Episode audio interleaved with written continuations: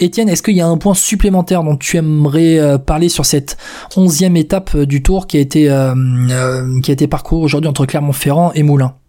Rapidement, non? Je l'ai évoqué brièvement. Danielos, qui a été courageux, qui a, qui a joué le jeu de l'échapper jusqu'au bout. À la limite, on pourrait s'interroger sur le fait qu'il n'y ait pas plus de trois, deux ou trois coureurs dans ce genre de, de profil d'étape. Qu'est-ce qu'il faudrait faire pour rendre ces étapes attractives pour les baroudeurs?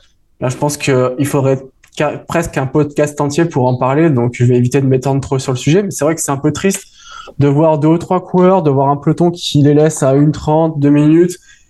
Bon, c'est vrai que ça, ça motive pas forcément à partir à l'avant, sachant que à part un dossard du plus combatif, qu'on voit même plus en 2023 parce qu'il est gris et plus rouge.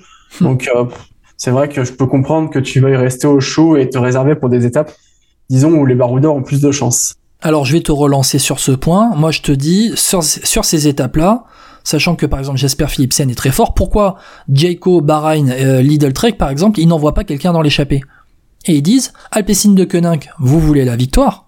Messieurs, allez-y, prenez le contrôle du peloton, nous on va pas passer un relais, on met les gars dans les échappées, vous fatiguez, et nous après, si le peloton revient, eh ben on ira, on, on, entourera après nos, nos sprinters dans l'emballage final. Mais pourquoi, pas? C'est quelque chose qui s'est jamais vraiment fait. Euh, Allez-y messieurs. Aujourd'hui, aujourd'hui les gars ils tentent plus. dans les échappées, regarde, c'est une étape comme aujourd'hui, Étienne. Euh, bon, t'as un début d'étape, allez, avec un peu dénivelé, le final est, assez plat, mais regarde avec un peu de vent, avec la pluie. T'en as parlé de la pluie. Il y a eu de la pluie et du vent aujourd'hui sur l'étape du Tour.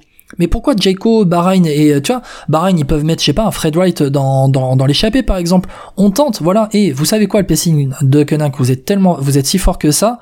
Et eh ben nous on s'est fait battre trois fois. Euh, on s'est fait battre trois fois par Philipsen. Bon ben écoute, on va pas on va pas attendre une autre joue pour euh, pour se faire gifler. Allez, allez, allez-y, prenez le contrôle du peloton, on ne passera pas un relais et puis voilà. Bah, ça peut aussi être vu, ça peut aussi être vu comme un désaveu pour son sprinter. Euh, Alpecin, qui, ils ont quoi comme intérêt à rouler De toute façon, Philipsen, oui, une victoire en plus, je te l'accorde, c'est toujours important. Le maillot vert, il est déjà quasiment plié, sauf catastrophe. Euh, derrière, tu aussi, si, si l'échappée va au bout, euh, déjà, t'as pas l'assurance de gagner avec ton mec qui est à l'avant.